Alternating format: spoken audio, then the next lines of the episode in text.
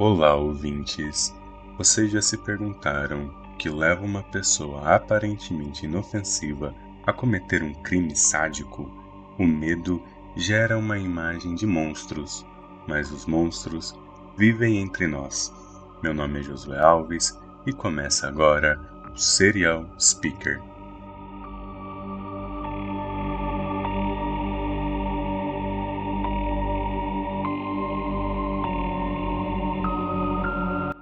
Caros ouvintes, sejam bem-vindos ao primeiro episódio de Serial Speaker.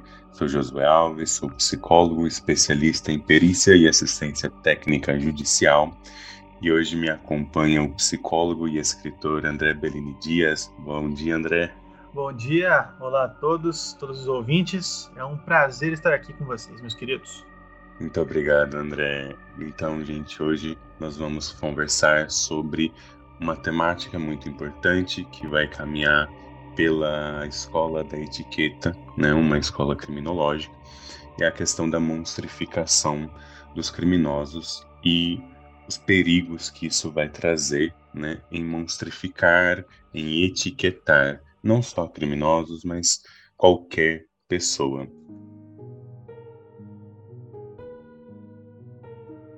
Então, para iniciarmos essa nossa conversa, no dia de hoje, vamos primeiramente definir o que são monstros. André, define pra gente o que são monstros. Muito bem. Bom, monstros. Monstros é, é um termo que tem tantas variações e definições e interpretações diferentes que é difícil escolher um.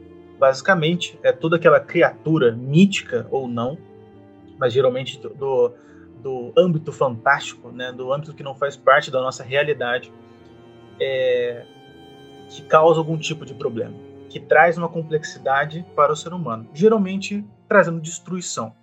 Então, se a gente analisar os monstros clássicos que existem, é, tanto na, na, mitologia grega, Minotauro, Hidra, é, os filhos de Persífone, todos, todos os, esses monstros eles são personificações de defeitos humanos. Então, essa é a, a, a maior, a maior definição possível para um monstro. É quando você pega alguma coisa que tem em você, ou então na sociedade, e você cria um mito em cima disso. E é muito interessante, né? Um, se a gente pensar uhum. pela escola freudiana, sobretudo, a gente costuma ver que essa questão né, da projeção de defeitos ou de elementos que não nos agradam em nós ou em nosso ambiente, é muito comum que a gente jogue para alguma coisa exterior a nós, né? Ah, inclusive para que a gente mesmo possa trabalhar essas questões daquilo que eu não gosto, mas ao mesmo tempo a falta da responsabilização do sujeito sobre aquilo que eu sei que não gosto, mas que não quero lidar com aquela situação. É, exatamente. O monstro ele é um, ele é um símbolo, né? É, e assim como todos os símbolos, ele tem um significado, ele tem um propósito da, na existência. De novo, voltando um pouquinho para a mitologia grega, que é a mitologia que eu estou mais familiarizado, e acho que boa parte dos ouvintes também, é, se você pegar os deuses gregos, por exemplo, a origem dos deuses gregos, eles partem de monstros, que são titãs, e depois eles se tornam humanos. E embora todos esses, é, esses deuses gregos que eram adorados antigamente, Zeus, Hades, Ares, todos eles, embora fossem deidades, fossem criaturas divinas, é, eles nada mais eram do que humanos e falhos. E eles eram a explicação que a sociedade dava para alguma coisa acontecer. Imagina assim, imagina que você está é, em uma cidade, no meio do mato, Grécia Antiga. Você ainda tem muito do mundo para descobrir. E tem mistérios de coisas que acontecem ao seu redor que você não tem uma explicação. De repente você vê uma luz é, fina correndo em zigue-zague no, no céu, iluminando toda a noite, entre as tempestades. E de repente, um barulho extremamente alto. Qual é a primeira coisa que você vai pensar? Nossa, uma descarga elétrica de polo positivo e negativo entre, entre nuvens? Não. Você vai pensar, que criatura seria essa? Que rugido foi esse? Então, assim que se criam os monstros. Quando você monstrifica um criminoso, nada mais é do que isso. Você traz uma visão muito mais emotiva do que lógica para o que acontece, para o que o, criminoso fez. Então, deuses, monstros, heróis, todos eles são símbolos de coisas que os seres humanos não compreendem direito e aí eles etiquetam para dar uma, um jeito de simplificar, para dar um jeito até de explicar?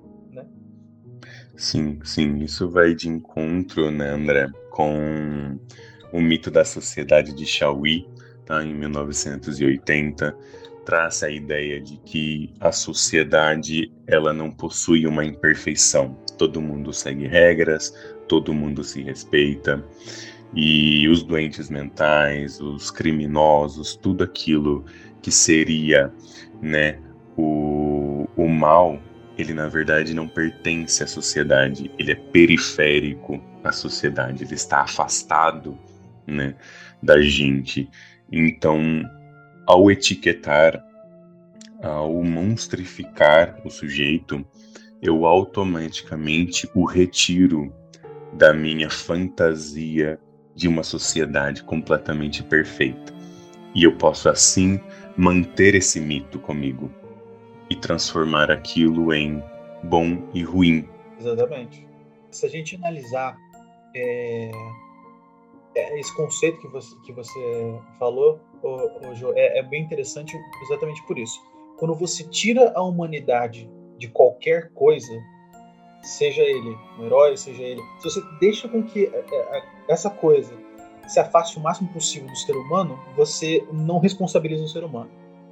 Então, assim, é muito mais fácil você transformar um criminoso em um monstro do que você aceitar que talvez você tenha características, seja por comportamento, seja por história, seja por qualquer coisa que seja, que se assemelhem a esse criminoso. É, se você analisar o que é um criminoso, no termo legal, é qualquer um que comete um delito que infringe, infringe uma lei. O fato é que é, é, tem professores de, de criminologia que, que, falam sobre isso, tem teorias de criminologia que falam, falam, sobre isso, que todos nós, em algum momento, somos criminosos, cometemos um crime. Seja por é, copiar um texto sem dados autorais, seja por cruzar é, de uma faixa para outra na rua, é, no, sem dar seta, seja você roubar um doce na Americanas, que eu tenho certeza que muita gente já fez isso. Ou pegar um PDF pegar da um internet, PDF da, né? internet, assistir um vídeo, um, um filme pirata, é, sair na, durante a pandemia sem máscara, embora eu acho que, não, que isso não é lei, mas bom, é, todos nós cometemos crimes no nosso dia a dia. É, a, a, grande diferença é que esses crimes eles são de pequeno, de pequeno dano, ou seja, é, eles não necessariamente vão causar um dano muito grande os outros, embora sempre causem algum tipo de dano, algum tipo de violência. Mas, e esses crimes eles não são pegos no radar da lei, geralmente. Então, assim, se você assistir, se você baixar um PDF de um livro, você não vai ser preso durante cinco anos. Mas existem outros crimes que, se você cometer, as pessoas vão atrás de você. Com certeza. Para que as pessoas não se sintam parte dessa, dessa parte da criminalidade, parte do, do comportamento é, de delito que eles cometem, eles afastam, que é justamente o que você falou, eles afastam, eles deixam com que o crime seja algo fora da sociedade. Tipo, eu sou corrupto, imagina, são aqueles, aquelas pessoas lá, mas eu colo na prova. É, entende? Então, então é assim que funciona. Você desumaniza para que a pessoa não tenha que ter responsabilidade. Tipo, a polícia devia estar tá, devia tá atrás de mim porque eu copiei um texto ilegalmente. Tem que estar atrás do assassino serial, o maníaco do parque, etc. Claro, tem que ir atrás sempre de qualquer coisa que não seja eu, né? nada que me envolva pessoalmente. É, um, até porque quando eu cometo crime, Sim, eu tenho um porquê de cometer, né? Eu não cometo um crime por eventos, é, uhum. Porque eu quero, eu tive uma razão, mas o outro o outro comete crimes. Exato, exato. A gente vê, a gente vê muito é, de como a mídia ela influencia bastante nisso. Veja, é, quando acontece, vamos falar dos clássicos, assim, dos clássicos no sentido do, dos casos mais famosos. Maníaco do Parque, por exemplo. Se você pega só o que saiu no jornal na época, eles transformaram o Maníaco do, no Parque num demônio. Não me entenda errado, não estou falando que o Maníaco do Parque era um tipo um coitado que não, que não merecia é, ter sido preso, seja lá qual for a pena que ele pegou. Mas, é importante ressaltar isso, né? É, a gente não é. está aqui passando a mão na cabeça de ninguém. Exato. A, a criminologia ela não serve para é, tirar a culpa de ninguém e nem justificar. A gente apenas explica. Isso é, isso é a do entendimento científico para qualquer, qualquer área do, do, do conhecimento. Mas, é, então, assim, eles transformaram o, o Francisco Rocha, eu não lembro agora o nome inteiro dele, mas eles transformaram o maníaco do parque em um monstro para que as pessoas tivessem medo, por várias razões. Primeiro, porque uma notícia escrito um maníaco do parque, assassino em série, ele pega moças solitárias que, é, fingindo que é um, um, agente de cosméticos, um agente de, de modelos, isso assusta. E as pessoas se interessam por esse tipo de coisa. Porque, como a gente já falou, é, parece que é alguma coisa fora, parece uma criatura que se, se esgueira nas sombras esperando para atacar sua presa. Só que ninguém vê o lado humano da, dessa, da, dessas pessoas. É, é, eles não veem como que uma pessoa comum, digamos assim, poderia se tornar um assassino. Porque é assustador a gente perceber a nossa própria sombra, entende? Assustador é, é perceber o quanto, às vezes, o nosso próprio comportamento se assemelha com o comportamento de um assassino em série antes de cometer um assassinato. Agora, se você tem, se você tem um comportamento de matar pessoas, meu querido ouvinte, você é um assassino, né? Então, aí realmente não, tem, não há desculpa. Verdade. Sim, a gente costuma né, a tentar despersonificar justamente para não ter que enxergar a história da pessoa. Até porque todos nós temos uma história e, querendo ou não, as origens elas partem de um princípio que aparentemente é o mesmo. Nascemos de uma mãe. Exato. Né? Uh, não importa o como nascemos, nós temos um pai, nós temos uma mãe, independente do tipo de fertilização. Uh, nós tivemos uma infância, não importando a escola. Neste momento, tá? A escola é um fator importantíssimo uh, quando a gente pensa criminologia, mas uhum. na questão da etiqueta, né? Temos histórias que, querendo ou não, elas se cruzam, né? E pensando em sociedade, a ciência, bem como a sociedade, nós já conseguimos enxergar isso em outros quesitos, né? Uhum. Uh, nós não chamamos mais a criança de autista, nós não falamos mais o cego, nós não falamos mais o cara ali um, aleijado, a gente fala pessoa com autismo ou com pessoa com espectro de autismo. Exatamente. Né? Pessoa com deficiência, e aí vem as suas variantes, e nós fazemos isso ao contrário de que muitos pensam, não é por politicamente correto, mas simplesmente por o respeito à história da pessoa. Exatamente. Certo? A característica diferente dela não é o que a define, certo? Um, eu e o André somos psicólogos, mas quando nos vem na rua, ninguém vira e fala assim: Oi, psicólogo. Exatamente. Ou Oi, cara que trabalha com saúde mental. Eles chamam a gente pelo nosso nome, ou por algum nome carinhoso, no meu caso Jô, né? Cada quem vai ter o seu, uhum. uh, mas todos vão entender que por trás de psicólogo, por trás de trabalhar com perícia, por trás de estudar criminologia, por trás de ser escritor, existe toda uma bagagem histórica e essa bagagem se resume, aliás, define Josué, define André, né? Ao contrário da antigamente, que a gente pegava, olhava para a pessoa e falava: Ah, o aleijadinho ali. Não importa o nome, não importa a história, aquilo ali era a pessoa. Uhum. Ah, claro, algumas pessoas não se importavam, outras fingiam não se importar. Cada indivíduo tem, né, dentro da sua subjetividade, ah, o que ele aceita, onde ele impõe o limite, aonde ele não impõe, enfim, isso é de cada quem. Porém, quando a gente pensa em crime, o nosso movimento é muito forte uhum. ao tentar etiquetar a todo custo o, o criminoso, justamente porque não queremos saber a história dele enquanto sociedade. Não nos interessa entender o que levou aquilo a acontecer. E isso uh, na minha perspectiva, e aí, André, eu vou abrir para você dar a sua, é um grande erro. Né? Porque ao não entender a história, a origem do sujeito, a gente não entende os gatilhos, nem as motivações, a gente não entende, uh, a gente não consegue a compreensão total de quem é o sujeito. Ele se torna exatamente o que a gente está discutindo aqui. Ele é simplesmente um monstro, nasceu daquele jeito e ele não tem modificação, não existe como mudar aquilo. E isso, é, em alguns casos, né, isso vai de caso a caso, na verdade é uma farsa, né, é um pensamento equivocado, uh, dependendo do sujeito, sua história, a sua organização de personalidade, suas motivações é possível fazer um trabalho com aquele sujeito, mas é claro, alguém precisa estar disposto a ouvi-lo. Exatamente. É, o, o, conceito de etiquetamento que você deu, Jô, é, é, perfeitamente isso. É você pegar uma característica específica de alguém e definir como se aquilo fosse o todo. Então, por exemplo, se eu tenho barba, é a pessoa não ouvir meus olhos, minha pele, não escutar é, a minha voz, não, não ver meus sentimentos, é só ver a barba. E é assim que funciona. Porque simplificando, você desumaniza também. E é isso que eles fazem com assassinos em série.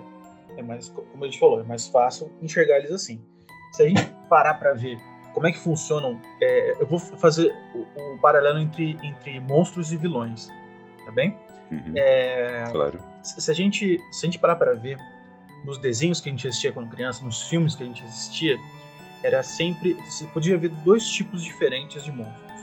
Nos desenhos que são mais simples para as crianças, a gente vê aquele tipo de monstro ou vilão que ele é mal por ser mal. Sabe? Por exemplo, o, o vilão do, do pica-pau. Ele, ele quer ser mal porque ele é mal. Sabe? O vilão do, do tio Patinhas. Não sei se alguém assiste aí. Eita, nostalgia. É, então, não sei se alguém assiste nostalgia. Os filmes clássicos da Disney. Pode pegar qualquer um dos clássicos você vai ver que o cara é mal por ser mal porque talvez isso fosse uma, uma forma de ensinar as, as, crianças de que, ó, não pode fazer maldade, porque é assim que você fica. Mas, com o tempo, as pessoas foram começando a ver justamente o outro lado. Da onde vem um vilão? Como se cria um monstro? É pelo erro das outras pessoas. E, e, e essa visão, ela não é atual. Existem é, livros que trabalham isso, livros de ficção que trabalham isso há muito tempo. Vou dar o exemplo o, do, de um dos livros de terror que mais clássicos que existem. E eu aconselho a todo mundo que, eh, que leiam, que é o Frankenstein da, Mar, da Mary Shelley. Eu nunca lembro direito Maravilhoso. o nome, nome, dela. Mas como é, que, como é que foi criado o Frankenstein? O Frankenstein não pediu para nascer. Foi o, o, o, monstro do Frankenstein não pediu para nascer. Foi o, o, cientista, que chamava Frankenstein também. Ele queria construir a vida, ele queria dar a vida alguma coisa sem usar é, os métodos convencionais, digamos assim, você já deve saber do que eu estou falando. E aí o que, que, ele começou a fazer? Ele começou a cavar em cemitérios, começou a, a pedir órgãos de hospitais e construiu um monstro, que ele chamava de monstro. Construiu um corpo deformado, uniforme, é, é, não, não, era uniforme, né, porque cada pedaço era de uma pessoa diferente, e quando ele viu que ele criou, o que, que ele fez? Ele cuidou do Frankenstein? Não, ele expulsou o Frankenstein para longe. O Frankenstein, confuso, ele foi acabar num, num celeiro, onde ele aprendeu a, a ler com um senhor cego, e esse senhor trouxe a inteligência para ele. E tudo que ele queria era a família dele. Ele queria que o, o Frankenstein, o cientista que criou ele, o pai dele, agisse como um pai. Só que quando ele tentou voltar para a vida do, do, do cientista, do pai dele, o cientista expulsou ele de novo. Então, imagina você sozinho no mundo, completamente solitário, com raiva, confuso, sem ter um lugar de pertencimento, sem as pessoas, sem receber carinho ou afeto de qualquer pessoa que seja. O que, que isso causa nas pessoas? Qual é a reação natural de você ser ofendido constantemente? Raiva. E da, da raiva cresce a violência, o ódio e por assim e assim diante. Quem transformou o monstro de Frankenstein em um monstro foi o cientista, foi o pai dele, o criador. E nossa sociedade nada mais nada menos que faz isso. Nós criamos ambientes é, é, socialmente, economicamente, psicologicamente é, tóxicos e, e ruins para as pessoas. E a gente tá com um monte de gente lá. Vou dizer, vou dar um exemplo. As favelas, por exemplo. Você taca várias, crianças ali dentro, onde é, a pessoa vê, só vê violência, drogas, abandono, descaso. E aí ela se torna violenta. Uhum. A sociedade sendo o pai dela e ela se, se tornando o, o, monstro como a sociedade o, o define. Os criminosos nada mais, nada menos são do que isso. Claro, existe um fator biológico envolvido, existem pessoas que têm uma tendência maior à violência, só que ninguém nasce assassino em série. Ninguém nasce predeterminado a ser um monstro, a ser um vilão, a usar um capacete preto, usar uma espada laser sem matando. Todo mundo tem uma história por trás. E aí, aos poucos, as pessoas começaram a ver isso, e as histórias começaram a explicar isso também. A, a própria Disney, que é clássica por ter esses vilões que são maus, por serem maus, começou a ter, uma, ter essa visão por trás. Eles fizeram um filme da, da Malévola para mostrar da, da, onde veio a raiva dela. Eles fizeram, vão fazer, fizeram, né? Vão lançar agora o filme da Cruella para mostrar é, como que a Cruella chegou naquele ponto. Se, se, eu, se, eu, puder também fazer esse adendo no, no, no livro que eu, que eu vou lançar também, o, o, existe uma explicação do porquê o, os monstros, os vilões agem da forma que, como agem, né? Por favor, diga o nome do livro. Ah, sim. Meu, meu livro ele chama Lei Sangue, o Deus Vermelho. Teremos, amanhã, é, teremos quinta-feira um, um, lançamento, mas tá, tá na Americanas, tá, tem um monte de lugar aí, vocês podem procurar que tá lá para vender, meus queridos. Então, assim, é... Então é assim que a sociedade vê os monstros. Ela cria e depois segrega.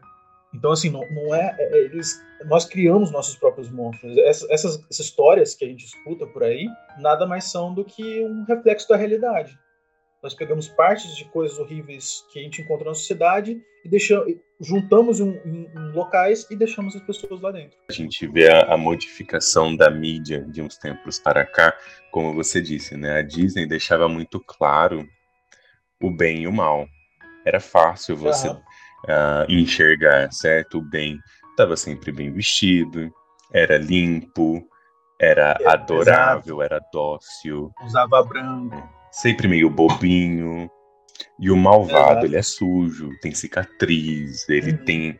Ele é fedido, ele tem partes, alguma exato. parte apodrecida, geralmente o dente, né? Ou uhum. ele tem uma característica muito feia, as cores são bem mais escuras, geralmente é usado preto. Existem características de desumanização. Você pega, por exemplo, a Úrsula de A Pequena Sereia. A Pequena Sereia vira uma humana bela e a hum. Úrsula continua sendo uma bruxa polvo horrorosa.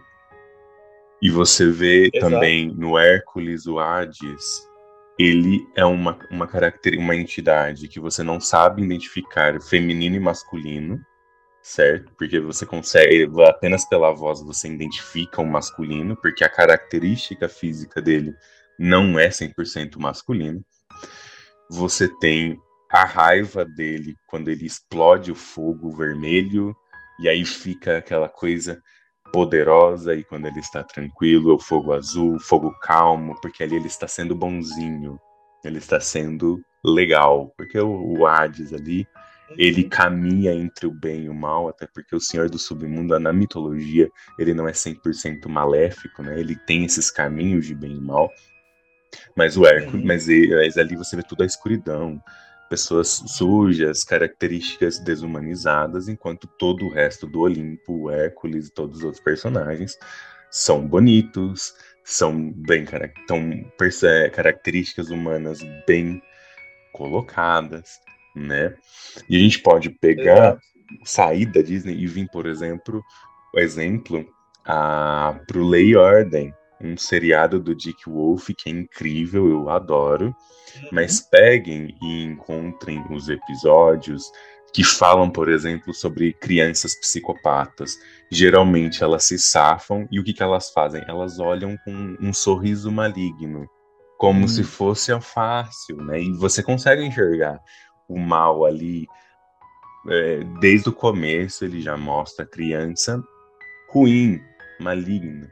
E essas características, elas não são tão simples de se enxergar, senão era fácil. A gente não precisaria de criminologia, de perícia, de estudos dentro Exato. da criminal, porque a gente conseguiria enxergar.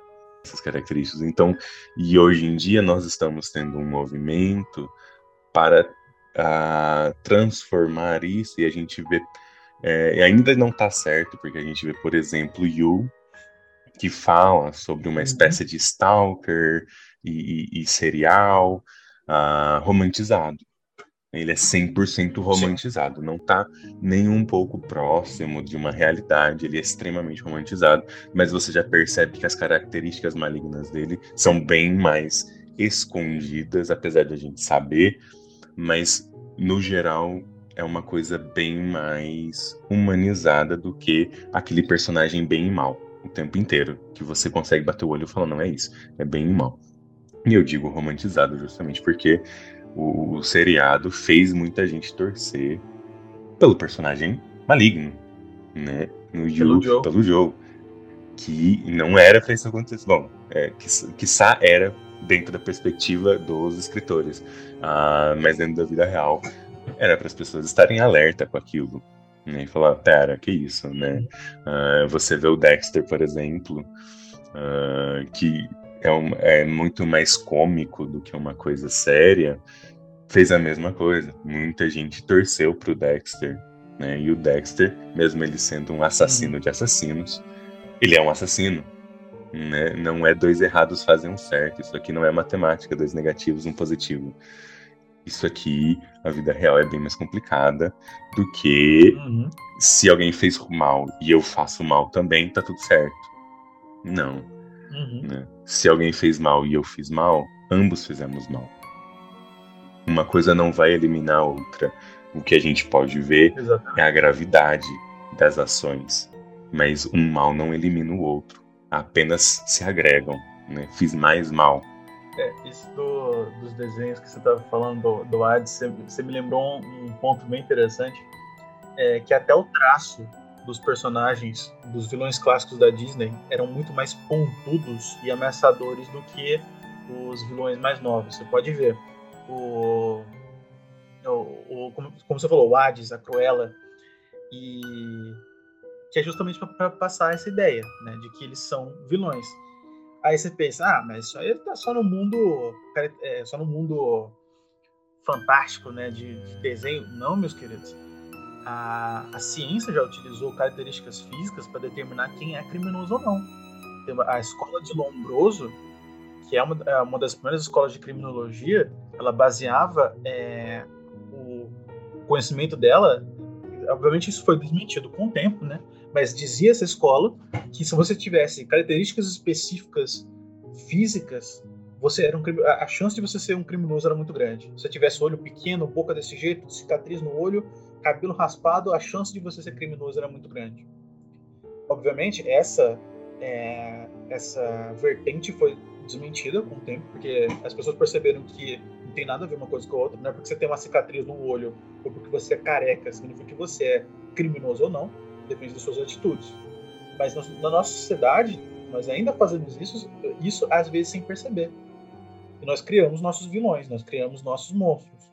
Por exemplo, é, não, não, tão extremo, né? Mas, é, é, por exemplo, o próprio racismo foi criado assim. Quando, quando os jesuítas vieram e começaram a catequizar aqui no Brasil, eles o que, eles falavam? Que os índios e os negros não tinham alma, desumanizaram. E aí, é, aí eles queriam ter poder em cima, em cima dessas pessoas. E a gente faz isso com tudo. Até esse tipo de, esse tipo de coisa. Porque parece inofensivo no começo mas depois quando cresce, quando isso se é, é, cria raízes dentro de você, é, pode se tornar uma coisa muito pior e até violenta. A própria, a própria, rivalidade entre torcidas de futebol, o fato de outra pessoa usar, ter uma característica diferente, usar uma roupa diferente, é, é, faz com que, com que você o odeie. Sendo que é só uma roupa, é só a pigmentação da pele. Mas não, nós não vemos assim. Nós vemos como uma tribo inimigo, uma tribo inimiga um, um monstro a ser combatido. Você estava falando é, desses, desses personagens, tem um que é um clássico do, do, do, cinema também, das pessoas. O tanto de gente que adora esses personagens, é, esse personagem é, é incrível. O Coringa. Aí você pega a, a, a Coringa da, da, trilogia do Nolan, do segundo filme. Uhum. que é com, com Heath Ledger, que tem as cicatrizes na boca. Só pra deixar bem claro para o pessoal entender. É de 2008, por aí. É, aquele Coringa, ele ainda, embora ele seja muito mais humano do que os do, dos desenhos, dos outros filmes, ele ainda é bem caricato. Porque ele só quer o caos, ele quer causar destruição. E muitas pessoas se, se identificam com ele porque ele é, é, causava destruição e causava esse mal sem ter consequência. Sim. Isso é uma coisa, um desejo que muitas pessoas têm. Agir conforme a vontade vem, agir pelo id, né? sem ter que arcar com as consequências depois. Agora, o novo filme que lançou com o. Como é que ele chama? Esqueci agora o nome. Joaquim Fênix? O Coringa. É, o, então, o Coringa, com, com o ator que, que chama é, Joaquim Fênix, ele é bem diferente do, dos outros Coringas. E muita gente adorou também por causa do final, só que eu acho que muitas pessoas não entenderam que aquele filme não é um filme de vilão, não é um filme só de, de um assassino. É um filme triste pra caramba. Sim. Que mostra justamente aquele conceito que eu falei da sociedade criar um monstro. Da sociedade criar um ambiente tão ruim que a pessoa chega a um ponto que ela se perde. Que ela, sim, ela simplesmente. A, a, mente dela é, começa a agir de uma forma é, diferente. Para é. se proteger dessa, dessa sociedade, ela se defende de alguma forma. Sim, o, o... geralmente de forma, de forma violenta. É, o filme Coringa ele foi é, brilhantemente produzido, né? Ah, porque você precisa prestar atenção em todos os detalhes do ambiente, não é só o personagem. Geralmente, quando a gente vê o filme, a gente olha o personagem, né? Mas quando ele olha com a questão da saúde mental, né? O abandono do deficiente, o abandono das pessoas que precisam do, do assistencialismo, né? Uh, o assistencialismo Exatamente. estadunidense é diferente do, do, do, assistencialismo aqui no Brasil, né, do SUS. Eles têm pensamentos distintos, mas a função é fundamental para as pessoas que estão em necessidade, que não podem é, pagar o setor privado para cuidar delas, né? E, e ali você tem o abandono muito maior, que é o abandono do Estado, é o abandono não só do Coringa, né? não só do personagem. Exato. É o abandono da família do personagem, que a mãe dele precisava, ele precisava. A... E outros personagens que estavam em volta dele também precisavam, né? E estão abandonados ali. Um, um adendo que você está falando. O diretor foi muito, foi muito brilhante. Eu vi um, um vídeo dele explicando como é que ele fez o ambiente que mostrava isso que ele é, deixou um monte de lixo, saco de lixo na rua, que era justamente para mostrar o descaso e as greves que estavam acontecendo. Ah, ele fez com que a maioria das cenas, você pode assistam um filme depois e percebam, a maioria das cenas em que é, o Coringa, o, Ar, o Arthur tá andando na rua, não mostra o céu. É sempre uma parede gigantesca de prédios cercando ele, meio como se, meio, meio como se a cidade tivesse é, consumindo ele, sabe? E isso aos poucos vai, vai, mostrando a mudança dele. Em raríssimos momentos é, mostra ele ele livre, ou então ele respirando. Aliás, o único momento, um dos momentos mais icônicos do filme é quando ele tá descendo aquela escada. Dançando. ele tá dançando como Coringa. Tem um céu no fundo e ele tá descendo a escada que também pode significar um simbolismo dele entrando mais fundo nele mesmo, sabe? que não tem saída mais para onde, ele, é, onde ele foi. E vejam, o Arthur, o Coringa do filme, em momento nenhum ele deixa de ser um humano. Em momento nenhum. Por mais que ele tenha passado a, a tinta no rosto, ele tenha criado aquele personagem de que, já que todo mundo me acha um, um piadista, né? Que, que, em inglês significa Joker, é, é, é isso, mas a gente traduz para Coringa. Em momento nenhum ele deixou de ser humano. Só que é, o que ele se transformou no final foi a consequência, foi através dos atos das pessoas que cercavam ele. Das pessoas que, como o João falou, que não ajudaram, que abandonaram, que violentaram, transformando aquilo. Transformando o Arthur numa pessoa violenta no final. Sim. E para mim, a, a, cena que eu guardo comigo do filme é quando ele está vendo o, o programa onde ele vai participar e ele está treinando a entrada E se vocês lembrarem, ele está treinando para cometer suicídio. Então a mensagem que ele ia mandar era uma mensagem diferente, mas que no final ia ter o mesmo objetivo. Olhem para mim, né? Olhem, me vejam, eu, eu existo.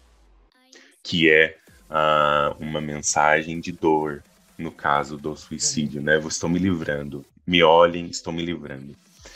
E ali, no final, o simbolismo ele inverte e ele ataca o Estado e ele consegue a mesma coisa. Olhem para mim, olhem minha dor, mas agora olhem o que, o que as consequências, né, de o abandono. Me tornei o que vocês queriam, porque o tempo inteiro ele era etiquetado como um assassino e ele no, ele mata por defesa para se defender, né?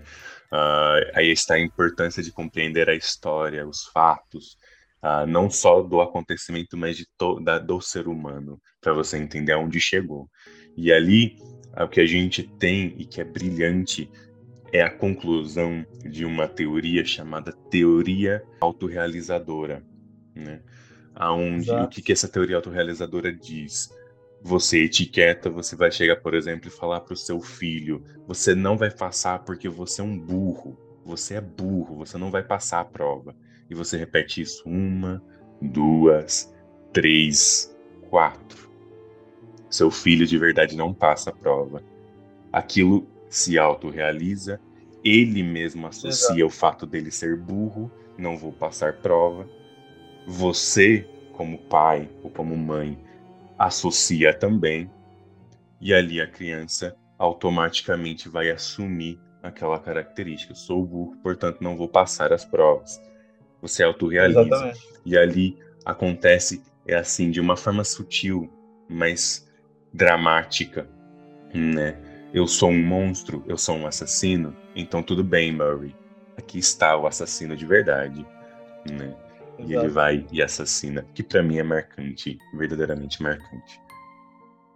É, aquela cena do depois que ele mata os três, é, acho que eles eram advogados no, no trem, ele vai pro banheiro da estação uhum. e ele começa a dançar.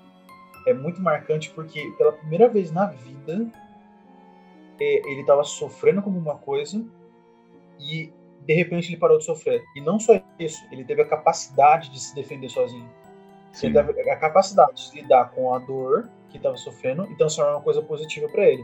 E essa foi uma das primeiras lições que ele aprende no filme. É uma lição ruim, mas é. De que ele tem a capacidade de que, através da violência, eu consigo mudar meu mundo. E é, é justamente isso. Como é que um, como é que um, um vilão é criado? Como é que um criminoso, um monstro, como as pessoas dizem, é criado? eu sempre gosto de voltar para os 12 passos do mito do herói do Campbell, do, do, Jonathan Campbell. Ele morreu em 1987, então é um conto antigo. Uhum. Né? Ele escreveu vários livros sobre mitologia e sobre simbolismo, inclusive sobre monstros e demônios da, da, de várias mitologias diferentes. Ele fala sobre qual é a jornada do herói que o herói tem que passar para que ele se torne um herói de verdade eu sempre gosto de fazer esse paralelo entre herói e vilão, né, criminoso e mocinho, para justamente é, perceber que não existe tanta diferença assim. E o, nesse 12, 12 passos é toda uma jornada de descobrimento. O, o personagem tá lá parado no, no, lugarzinho dele, cuidando da vida dele. Aí de repente tem um chamado para uma vida nova, para uma aventura. Ele é ajudado por alguém. Ele enfrenta desafios. É, ele se aproxima do, do, do grande inimigo dele, e aí vem a crise, ele perde. Aí ele tem que se recuperar, encontrar um novo tesouro. E com esse novo tesouro ele vai ter finalmente a, a chance de, de retornar e vencer o, o, o, problema que foi apresentado para ele, a crise que foi apresentada para ele, para que ele tenha finalmente a nova vida dele. Voltando para a vida dele normal, só que mais elevada. Uhum. Se você analisar qualquer história famosa hoje em dia, é, é esse rito. Harry Potter, ele estava lá na casa dos tios, chega o Hagrid. Hagrid tira ele de lá, é, ele tem os desafios que ele enfrenta na escola, ele ganha habilidades, amigos, aí ele enfrenta o Voldemort, e aí ele perde. Você pode ver no quarto, no quarto livro, no quarto filme, por exemplo. E ele tem que conseguir mais novos tipos de magia, etc, etc, etc. a Katniss do Jogos Vorazes. É a mesma coisa. É, ela estava lá na cidade dela, ela tem a, o chamado para aventura, que é ela se desafiar, ela se propor a ir para o desafio. Ela tem um, um, mestre que ensina ela, porque sempre tem um, tem um mestre que ensina ela assim que, quem ela é, enfrenta uma crise, etc, etc. Senhor dos Anéis, mesma coisa. Um, filme que foi muito conhecido por isso é o Star Wars também. O, o personagem do Luke Skywalker foi criado em cima desse, desse mito. Aí você pensa, ah, é só pra herói? Não. Porque o Coringa, ele passa exatamente por isso. Ele tá no, no cantinho dele. E aí ele tem um, Só que ele passa por esse ciclo, esses 12 passos do mito do herói, só que de forma deturpada, de forma diferente. E muito mais realista, né? Sim. Ele tá no, no cantinho dele. Ele tem o, chamado para uma nova vida, que é quando ele mata os três, os três advogados. É... E aí ele percebe a capacidade dele ele passa pelos, pelos é, desafios da vida e aí ele tem o momento da crise. No filme tem dois, na verdade, momentos, momentos de crise. É, um momento de crise é quando ele descobre que a mãe dele mentiu para ele. É, ele acredita que a mãe dele mentiu, que o Thomas Wayne não, não estuprou ela e abandonou nem nada. Então, descobrir a mentira da, da mãe é o primeiro momento de crise, o segundo eu posso falar, porque é spoiler. Assim, se, se você não assistiu Coringa ainda, pule esse pedacinho, mas é spoiler, sinto muito.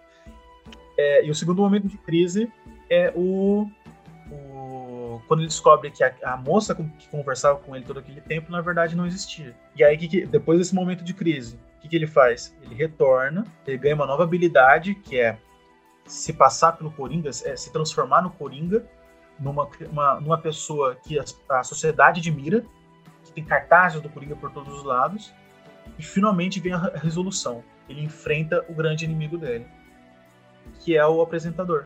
E aí ele vai para a nova vida. Então, assim, não existe diferença entre. Não existe grandes diferenças entre a jornada de vida de uma pessoa que é considerada herói e uma pessoa que é considerada é, é, vilã. A única diferença é que a, a perda, a dor, o sofrimento das pessoas modificou as pessoas de forma diferente. Talvez o, o herói tenha sofrido bem menos que o vilão. Muito, muita da, muitas das vezes, é, isso é verdade, os heróis sofrem bem menos. Mas o, o, o lance, a grande questão é que o fato da pessoa ser um vilão não significa que ela queria ser, necessariamente queria ser daquele jeito, ou que ela desejava no, no começo mal para as outras pessoas mas foi isso que ela se tornou, por vários motivos. Ela tem responsabilidade nisso, obviamente, como a gente tem, a gente falou desde o começo, não estamos aqui para tirar a culpa de ninguém. Mas ela não nasceu desse jeito, ela foi criada, ela foi moldada por forças mágicas, por pela sociedade, por vários acontecimentos diferentes de perda e de, e de tristeza que transformaram, transformaram ela naquilo. A história do sujeito ela joga um papel importante junto com as questões biológicas, genéticas, uh, o social, uhum. a escola, uh, o Estado, uhum. né, tudo contribui para, para ser um, um, um, gatilho de vulnerabilidade, como para ser algo que vai impedir e prevenir aquilo de acontecer. Né? Dentro da temática Coringa e DC, Uh, a gente tem, por exemplo, citando bem, bem rapidamente, o universo Injustiça da DC, onde o, o, o super-homem, salvador de todos, instaura um regime onde todo criminoso deve ser morto. E o Batman vem com a famosa frase dele dizendo: se você mata um, um, um assassino, o número de assassinos no mundo permanece igual e aí o Superman dá a resposta icônica. Então temos que matar mais de um. Exatamente. Né? Uh, e ali você vê o seguinte: há todo um, um, um porquê do Super-Homem ter literalmente se tornado o que ele se tornou dentro daquele universo, né? Uh, causado por outras pessoas, causado por ele também, né? Uh, o super-homem ele cansa, cansa de ouvir que ele só não impede o crime porque ele precisa ser super-herói, né? Uh, e a gente ali tem várias discussões morais e são discussões importantíssimas, né? Que a gente traz em um outro momento, porque senão, né, André, vamos pro resto da vida discutindo várias, várias questões morais, mas eles vão trazer o, essas questões do Coringa e a gente traz o universo pop justamente porque a arte ela faz uma beleza quando ela está tentando trazer o, o, a realidade, porque ela traz de uma forma artística, uhum. né, tranquila, mas que dá pra gente entender, mesmo que inconscientemente, o que ela está tentando nos trazer. Que é a seguinte: o sujeito vai além do que nós estamos Exato. enxergando. Né? Quem é aquele sujeito não é o que eu estou mostrando, e é isso que o, os seriados, os filmes tentam trazer o tempo todo. Geralmente, filme de herói faz isso. O vilão e o herói, eles não são vilão e heróis. Existe algo que antecede essas pessoas. Tanto que nós temos fases, nós temos mais de um filme, geralmente explicando como é que a pessoa se tornou aquilo ou deixou de ser aquilo. E, e não sei se vocês já viram, mas geralmente o vilão tem um espaço para dizer por que ele está executando uhum. aquilo ele sempre tem um motivo. É claro, seria lindo se a gente tivesse isso também na vida real. Né? É. Algumas vezes a gente nunca vai saber. Mas aquilo é sempre para mostrar o seguinte: há algo mais por trás do que nós estamos mostrando. Nós estamos fazendo um recorte para mostrar o que nós queremos que você veja. Mas não se engane, há algo por trás do que nós estamos mostrando. Sempre há algo mais ali. E isso é uma coisa maravilhosa. O, fugindo da DC, na Marvel, tem os vilões do Homem-Aranha, que também eles exemplificam isso perfeitamente. Se pegar da, da trilogia do Tobey Maguire, que é a trilogia original do cinema, eles mostram justamente isso. Que nenhum dos vilões lá eles eram maus porque, porque eles eram maus. Eles se tornaram maus por acontecimentos. O, o Duende Verde, ele perdeu a empresa, é, as pessoas iam afastar ele da criação da vida dele, que era a, a, empresa, que era uma coisa extremamente importante, fechar os projetos dele. E aí aconteceu um acidente, ele se transformou num vilão. O Octopus, o Dr. Octopus, mesma coisa. É, o, o, pequeno sol que ele estava criando perdeu o controle, os investidores fugiram dele e ele teve que lidar com isso sozinho, se transformando num vilão também, por causa do acidente da, das garrinhas lá do, na, na coluna dele o Homem-Areia, é, o Venom, na trilogia clássica, repetindo.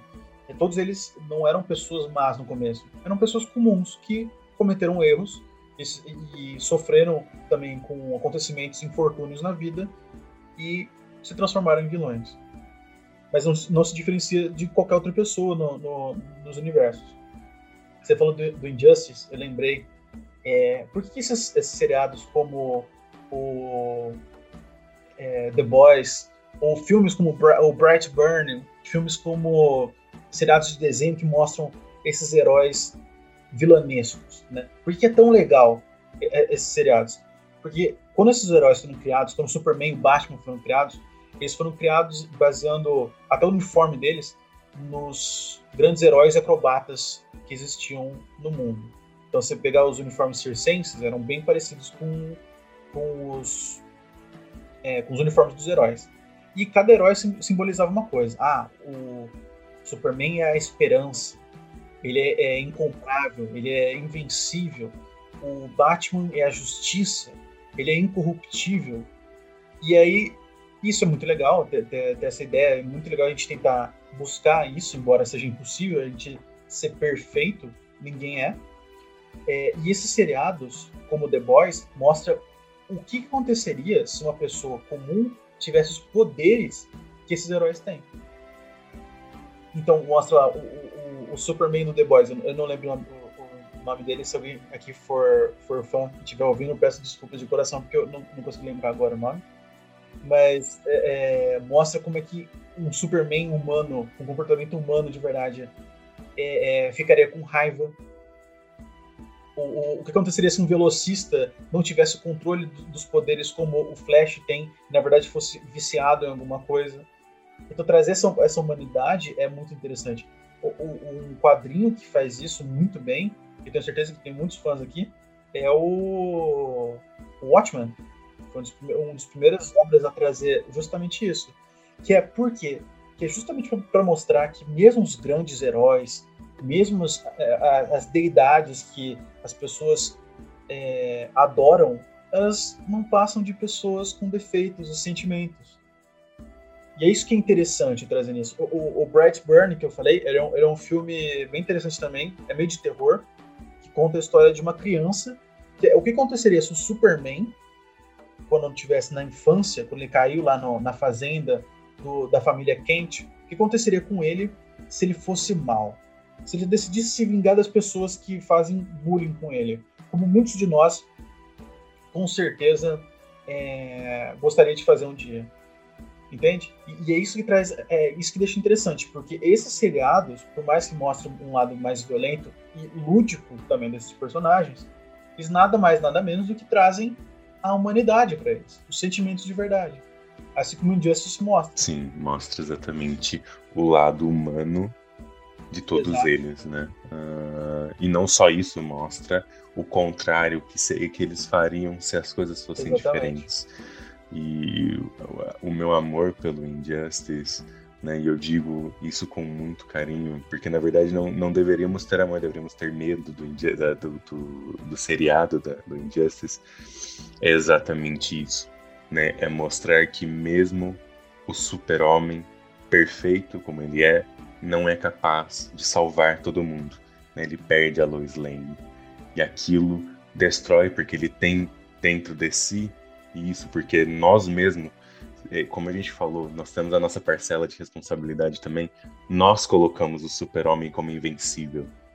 Nós o colocamos como protetor de todos. Mas ele também pode falhar Exato. em algum momento. Exato. Né? Não dá para jogar a responsabilidade toda para ele, jogar a responsabilidade toda no herói, assim como jogar a responsabilidade toda na mão de um policial e falar: você se vira, ninguém tá nem aí pra você, você é o cara. Ou na mão de um bombeiro, olha, vai lá. Ou na mão do médico, na mão do enfermeiro, para salvar vidas.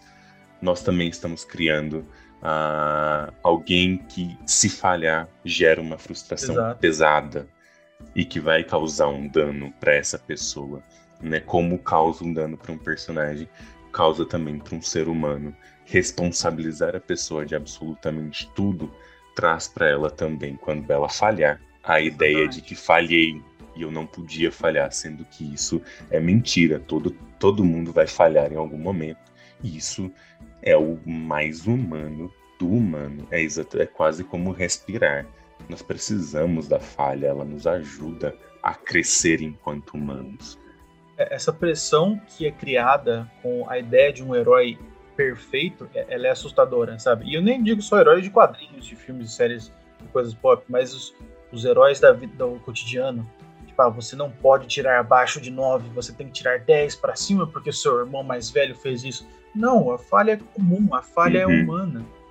E aí, só que o que as pessoas fazem, geralmente, quando tem, lidam com esse tipo de frustração, de não conseguir ser perfeito em tudo? Ou elas culpam alguém, que aí vem os bodes expiatórios. Ah, não, o Brasil tá perdido por causa desses criminosos, sabe? Ou então eles, eles dão uma fuga, de alguma forma. Eles fogem do, do que precisam fazer, do, do, desse sentimento, e daí vem os vícios, daí vem é, é, problemas sociais mais complexos. Né? O, o, o, criminoso nada mais é do que o grande bode expiatório da sociedade. Ele é a consequência de todos os atos irresponsáveis, irregulares e até criminais de outras pessoas. Muitas das pessoas que estão no poder e que não têm empatia é, pelos que não estão no poder. Né? E, e, essa, e essas deidades, esses heróis, esses mocinhos são, são o oposto são a ideia inconcebível de que é, para você ser feliz de verdade, para você ser uma pessoa completa, você precisa de um tipo específico de roupa. Você precisa viajar para Búzios. O, no Instagram tem, tem muito disso, sabe? Os, os, os, uhum. os influenciadores do, do, Instagram, você vê, nossa, olha, olha a pessoa tá lidando com, com a pandemia e mesmo assim tá feliz, tá saudável, tá não, gente, isso é, isso é, isso é fuga. Não tem como as pessoas serem felizes o tempo todo. Quem ri de tudo é desespero, meus queridos. Tem, é, o sofrimento faz parte e o erro faz parte e nada disso te transforma numa pessoa ruim. Vamos lembrar que, sobretudo, nós somos humanos e, como humanos, temos direito a sentir e, e que o nosso humor ele não é um, uma linha um, fixa. A gente vai ter variações ao longo do dia, ao longo das horas. Uh, coisas acontecem Exato. e mexem com o nosso emocional. Né? Nós sentimos o tempo todo. O papo estava muito legal, é muito bom. Quero muito te agradecer. E eu queria que você, uh, para a gente finalizar, fizesse um resumo, deixasse uma mensagem para os ouvintes sobre o tema, o que, que você gostaria o que, que você acharia importante para poder falar um adeus para as pessoas? Claramente. Primeiro, eu gostaria de agradecer a oportunidade e pelo convite. Eu adorei falar nesse podcast, ainda mais sobre um tema que eu poderia falar a semana inteira sobre isso, porque eu gosto. É um tema que me chama muita atenção. É... Bom, sobre uma mensagem, né? Que é um resumo de tudo que a gente falou até agora. Todos nós temos uma parcela de monstro dentro da gente. Todos nós somos um pouquinho criminosos.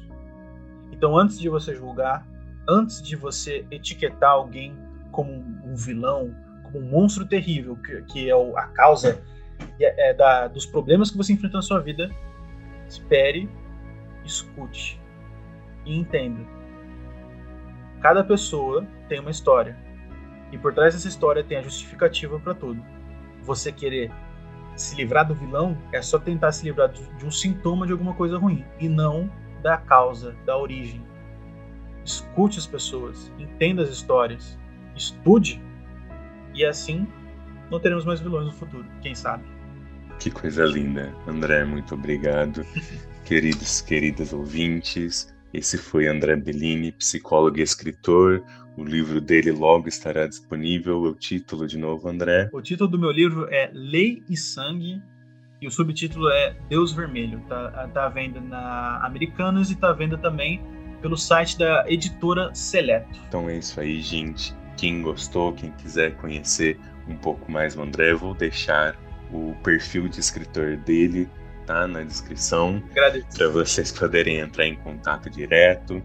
André, muito obrigado. Foi riquíssima a nossa discussão. Espero que todos possam ter aproveitado, se deleitado, né, do, do que nós viemos conversar aqui.